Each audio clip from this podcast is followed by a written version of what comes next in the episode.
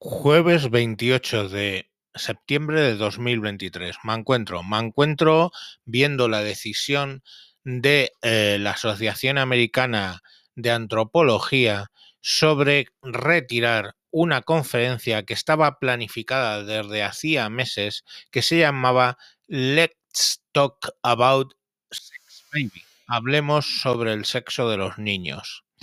Y eh, bueno, pues lo han retirado diciendo que eh, podría representar daño para los miembros representantes del el lobby trans y LGBTQI, leo literalmente, eh, de la comunidad antropológica y bueno, pues de la comunidad en su conjunto. Entonces, bueno, yo recuerdo en el año 1970 cuando la Asociación de Psicología Americana, durante su convención, un grupo de homosexuales se manifestaron en ella y consiguieron que a partir de entonces la Asociación Americana de Psicología retirara el tema del levianismo y la homosexualidad como enfermedad de su catálogo de enfermedades mentales. Pues estos señores yo creo que tienen un poco el mismo tema, ¿no? Tienen miedo a que se repita la historia y que los transexuales y este mm, grupo LGTBI y todo este rollo, pues eh, les monten y les desmonten y les cancelen y les jodan la conferencia. Entonces directamente no se puede hablar del sexo del bebé en una conferencia sobre antropología.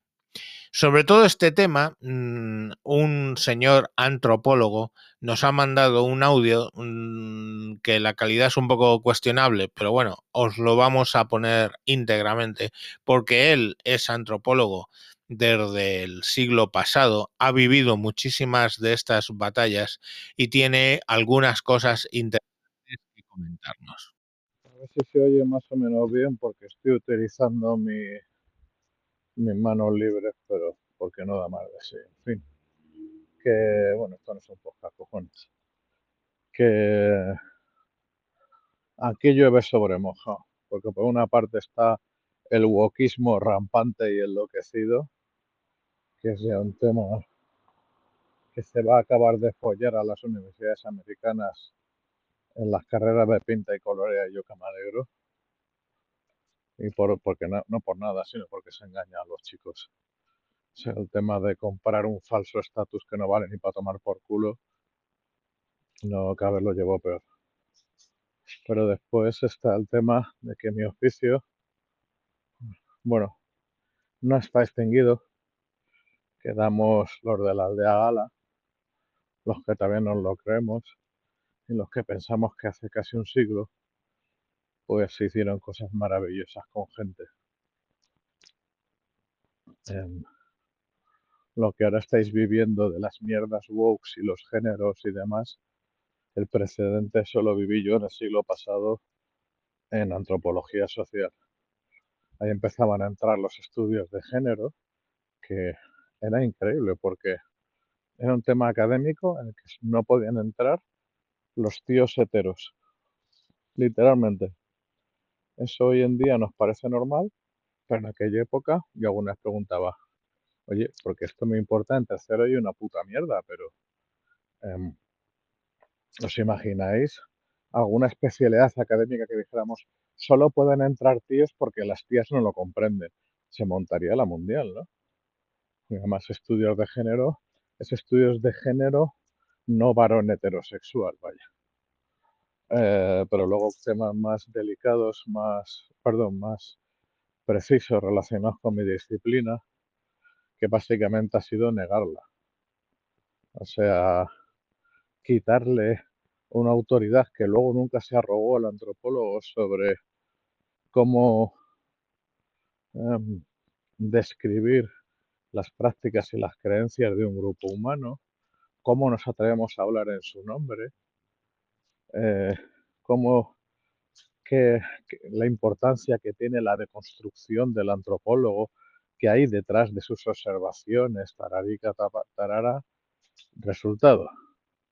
Uno, eh, básicamente hacen el trabajo de campo clásico imposible porque es imperialista, machista y capitalista y tal. Y porque luego académicamente no, no podemos tener una voz diferente a la de la gente, no podemos hablar en sus nombres, es como un montón de mierda, pero que al mismo tiempo había y todavía se sigue teniendo que hacer que de la deconstrucción llegar al papel del antropólogo como autor. O sea, escribir como un libro de viajes, lo que pasa es que es más coñazo todavía que la inmensa mayoría de los libros de viajes. Que bueno, si el escritor tiene un poquito ahí de chispa, pues los hace entretenidos, pero los libros de viajes hay que hacerlo muy bien para que sea una cosa bonita, ¿no? Bueno, pues eso, libros de viajes coñazos. Y la relación con el otro y mierdas. Resultado, y os hablo de hace más de 25 años, 27, 28 y hasta 30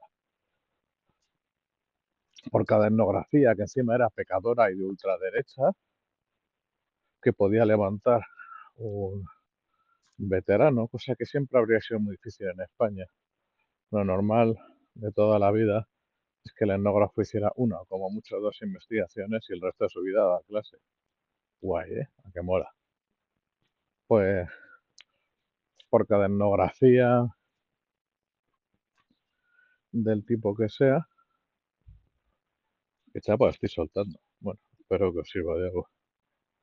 Los postmodernos, lo que hoy llamáis wokes, pero que eso cuando vosotros venís yo vengo, o como se diga esa mierda, escribían 10 papers.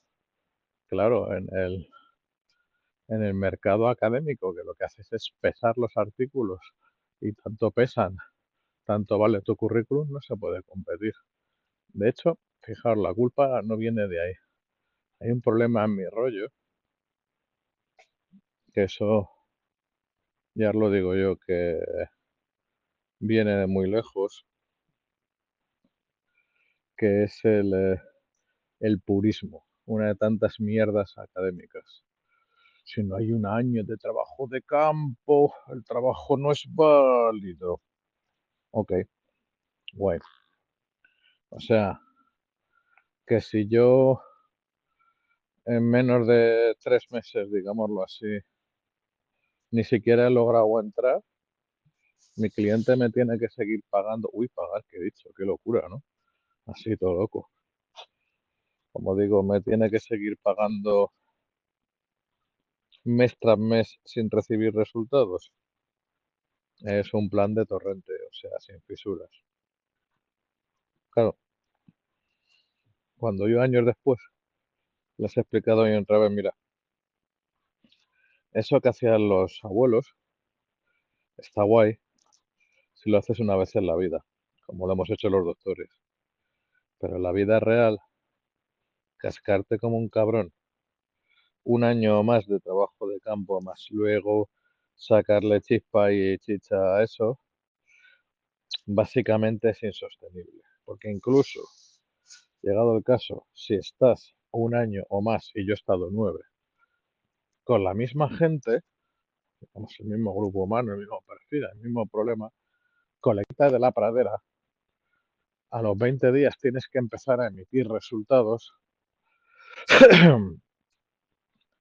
y luego a partir de ahí, una vez al mes o dos veces al mes, tienes que mandar entregables de qué ha pasado, qué se puede hacer, qué tal, qué peligros hay, qué oportunidades hay qué novedades, piticlin, piticlin.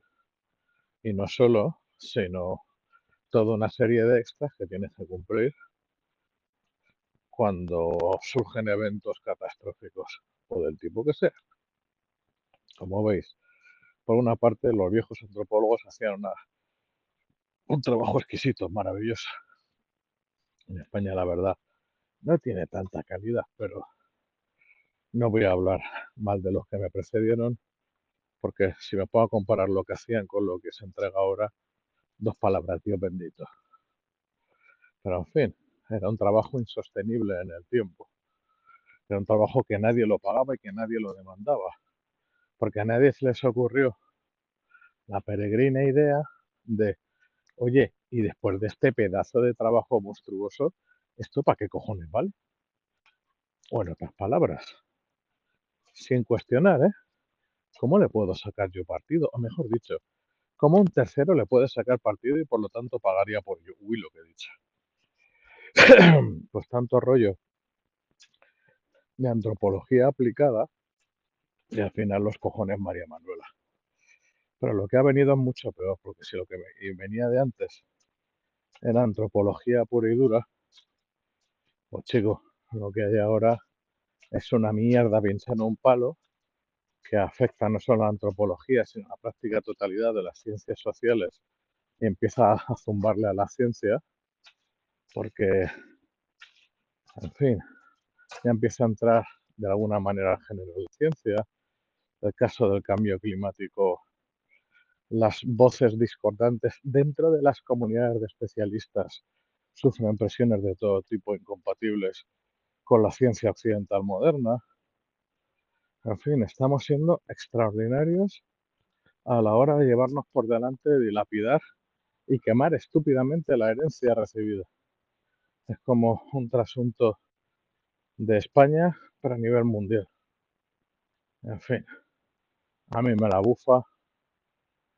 Eh, yo hago lo que tengo que hacer, aplico lo que me enseñaron y lo que he aprendido en mis sucesivos negocios y gracias a cierta visión que te da el, priorizar, interpretar por qué la gente hace lo que hace y dice lo que dice, pues personalmente le voy a sacar un partido a los temas de inteligencia artificial generativa, que no es fácil sacarlo.